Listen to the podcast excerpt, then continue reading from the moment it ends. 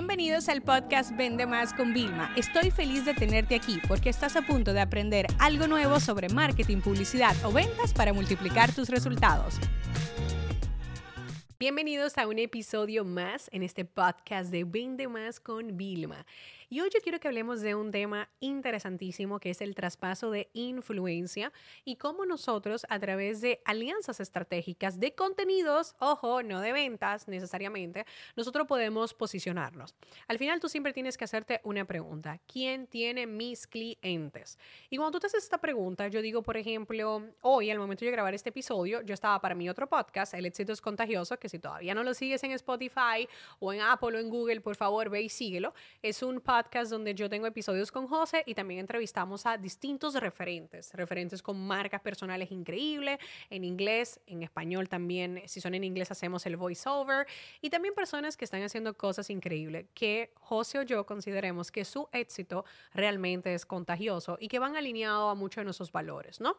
Entonces, ¿por qué yo en medio de tener una agenda muy grande, muy ocupada, con muchos proyectos, saco tiempo para hacer este tipo de entrevistas, por el traspaso de influencia. Por ejemplo, eh, yo hice hoy una entrevista con una persona que domina una audiencia de odontólogos. Y entonces ella me decía, no, porque tú eres muy conocida, pero si en mi industria alguien no te conoce, yo, mira, si es que yo no voy a parar de hacer colaboraciones. Y yo quiero conquistar en todas las industrias y hacer muchas colaboraciones. Entonces, yo traigo personas a mi podcast para que su éxito nos contagie a todos y también su mensaje pueda educar a mi comunidad, pero también porque ellos lo van a promocionar y yo también voy a llegar a su comunidad. Entonces, cuando hablamos de ventas digitales, nosotros necesitamos hacer eso. Inclusive, hay personas de relaciones públicas que solo se dedican a eso, a ponerte en contacto, a trabajar. Yo este año voy a destinar en el 2023 un presupuesto supuesto solo para poder hacer este tipo de colaboraciones, pagarle como esos PR digitales que me pongan en contacto con grandes líderes de opinión, con personas que tengan una influencia digital, más allá del número de seguidores, que sea de calidad y que sobre todo sea un ganar-ganar. Yo a todas las personas que vienen a mi podcast que le entrevisto, el del éxito es contagioso, le pregunto, ¿qué, vas a ¿qué vendes?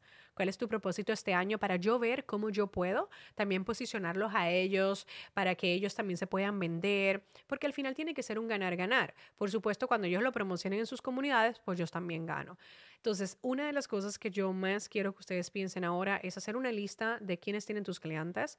Y si tú todavía no tienes un podcast, pues que abras un podcast, porque nadie le dice que no a entrevistas en podcast. Si tú, por ejemplo, todavía no tienes muchos seguidores en redes sociales, pues es normal que te cierren la puerta. Pero si tienes un podcast, es mucho más fácil entrevistar con una entrevista distinta desde otro punto de vista, ¿no? Para poderlo hacer.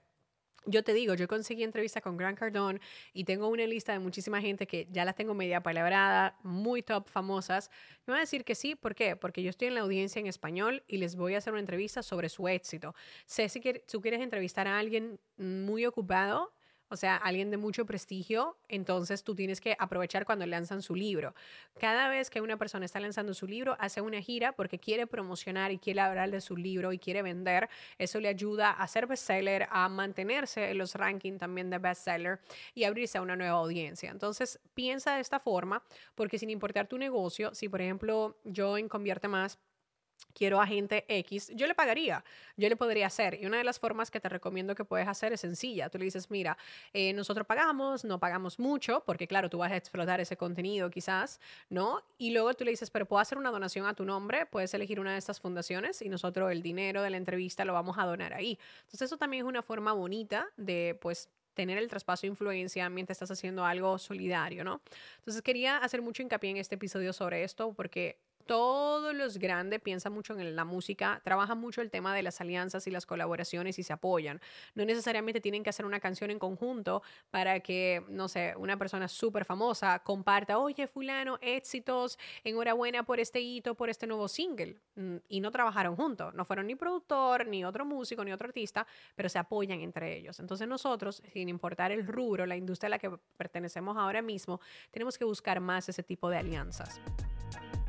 Este episodio se acabó. Ahora es tu turno para implementar. La educación con acción es y siempre será la solución.